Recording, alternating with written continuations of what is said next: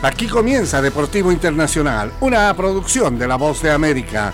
Les informa Henry Llanos.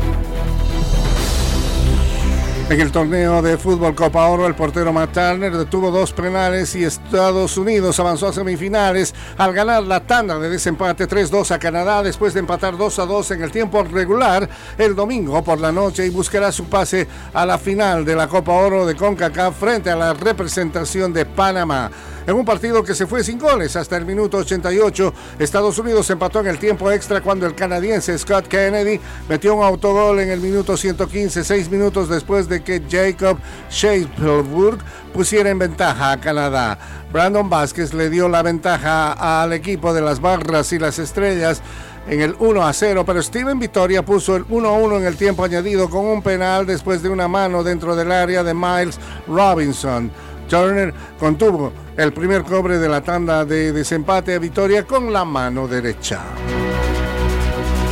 En el tenis internacional, Novak Djokovic demostró que ningún récord le parece imposible por los octavos de final de Wimbledon. El serbio volvió a romper otra marca y sigue agigantando su historia en el mundo del tenis. En el encuentro ante Herbert Hurkacz de Polonia, 26 años, el ganador de 23 torneos de Grand Slam se transformó en el jugador que más tie breaks ganó de manera consecutiva en torneos majors.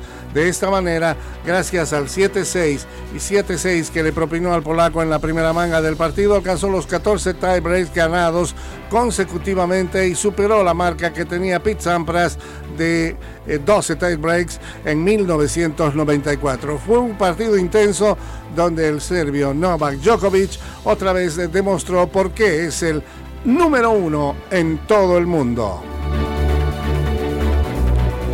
En el ambiente de la Fórmula 1, el neerlandés Max Verstappen aumentó aún más su ventaja en el Mundial de Fórmula 1 al ganar el domingo el Gran Premio de Gran Bretaña, el décimo del campeonato que se disputó en el circuito de Silverstone, donde los españoles Fernando Alonso y Carlos Sainz acabaron séptimo y décimo respectivamente, y el mexicano Checo Pérez, compañero del ganador, resultó sexto.